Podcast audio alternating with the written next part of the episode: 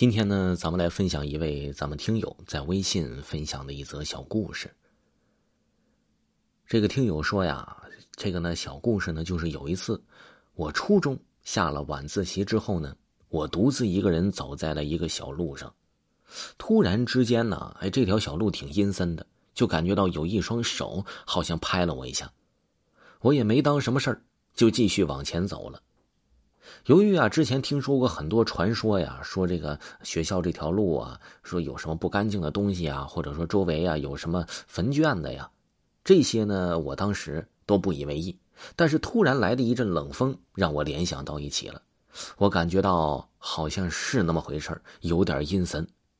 我就每走一步看一步，每走一步看一步，就这样，我终于回到了家。但是每走一步看一步的时候呢，还是感觉到有人跟在我的身后。到那时候，我的鸡皮疙瘩都起来了，毛骨悚然的。回到家之后呢，母亲焦急的问了问我，说：“你怎么这么晚才回家呢？啊，往常也没这么晚呢，干啥了？”我说：“学校啊，开展了初三的晚自习，为了营造给同学们一个良好的环境，也是为了做升重点高中为准备。”母亲听完之后啊，点了点头，也挺高兴的。就告诉我，说你赶紧吃完饭就睡觉吧，啊！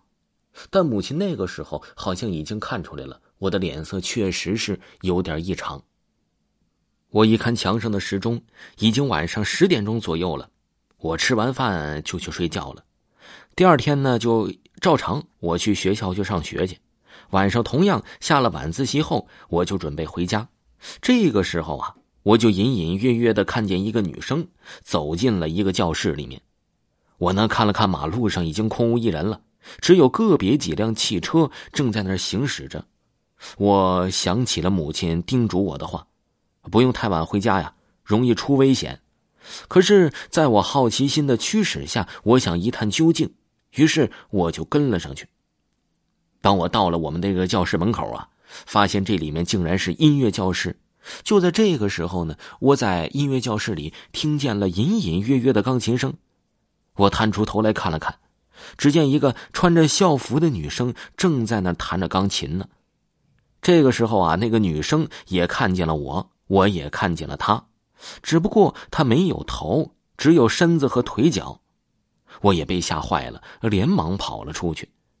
在跑的过程中啊，我又在学校中呢看见了一个没有五官、只有头，并且双腿离地、穿着红衣、手持电锯的女生向我飘了过来。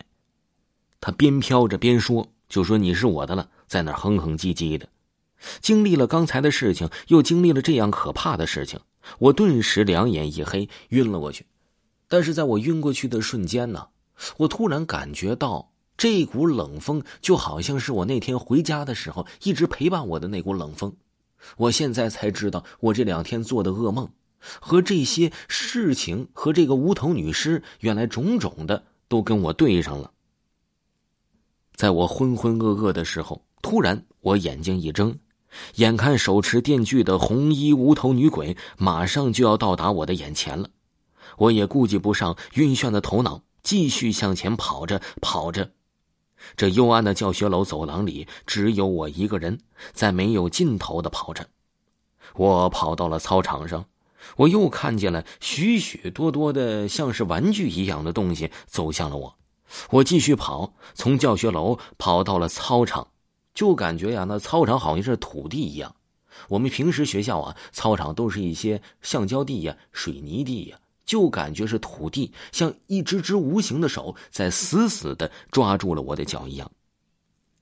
我又从操场跑到了一个没有尽头的路上跑着，在跑的过程中啊，我还看见了一个公园、超市还有商场。这超市里面的商场啊，摆的可不是一些吃的，摆的都是一些纸扎好的纸人。我当时被吓坏了，身上穿的校服都被汗水给浸湿了。